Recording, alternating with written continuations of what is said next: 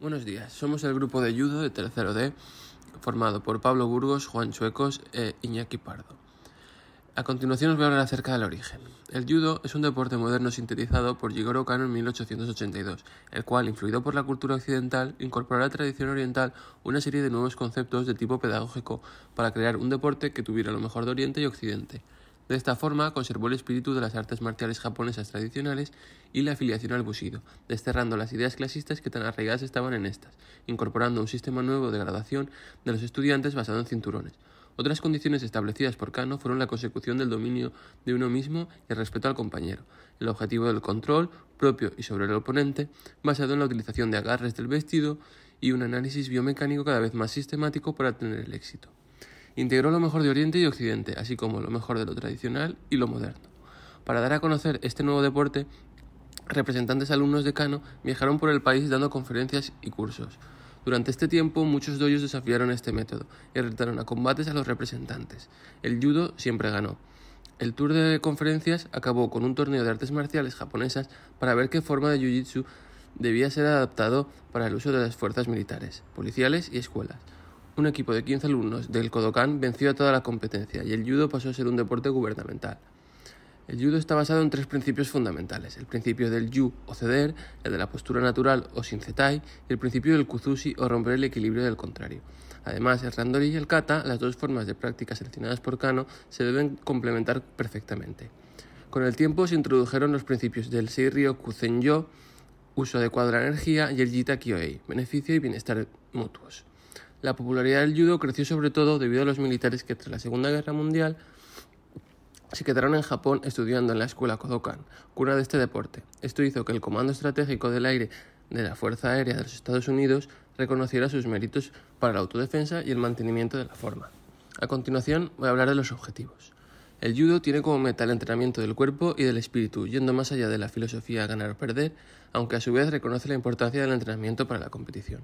Como he dicho, el judo no solo tiene el objetivo de derribar al oponente y ya está, sino que también tiene objetivos espirituales, morales y personales. Es casi como un estilo de vida. La palabra judo viene a significar camino de la suavidad, por lo que podemos deducir cuál es el objetivo.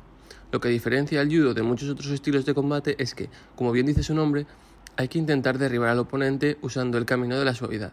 Esto se conseguirá utilizando la fuerza del rival para beneficiarte de ella y poder derribarle. Y es que la clave del judo es esa, saber utilizar el equilibrio, la destreza, la fuerza, la técnica y sobre todo saber cuándo utilizarla.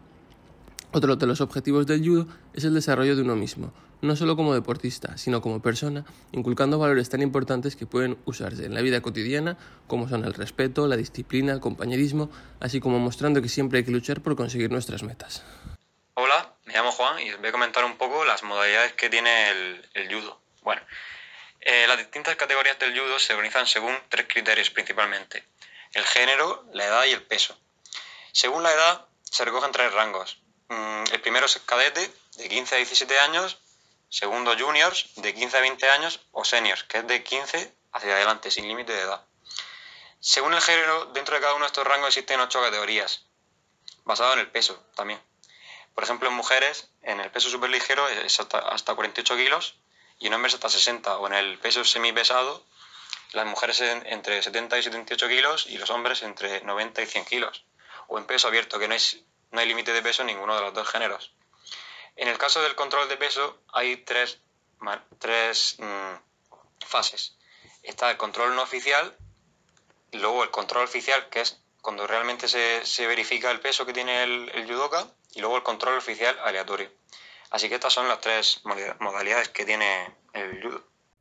En cuanto a las instituciones federativas oficiales del judo, ordenadas por importancia, tenemos el FIG, Federación Internacional de Judo, el EJU, Unión Europea de Judo, y la Real Federación Española de Judo y Deportes Asociados. En cuanto al FIG, fue creada en 1951, tras la Segunda Guerra Mundial. A día de hoy, esta está formada por 204 federaciones nacionales y 5 sindicatos continentales. Su sede central se encuentra en Lausana, Suiza, y como presidente en funciones se encuentra Mario Spitzer desde 2007. Por otro lado, la EJU fue fundada el 29 de octubre de 1949 por cinco federaciones nacionales europeas, Australia, Italia, Países Bajos, Gran Bretaña y Suiza.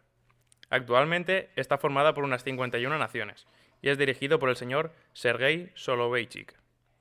Por último, la Federación Española de Judo se remonta a 1947, donde dos figuras aparecen en Madrid.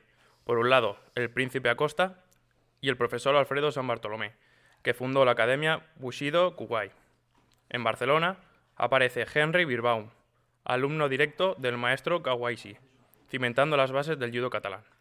Por todo ello, en 1965 se creó la Federación Española de Judo.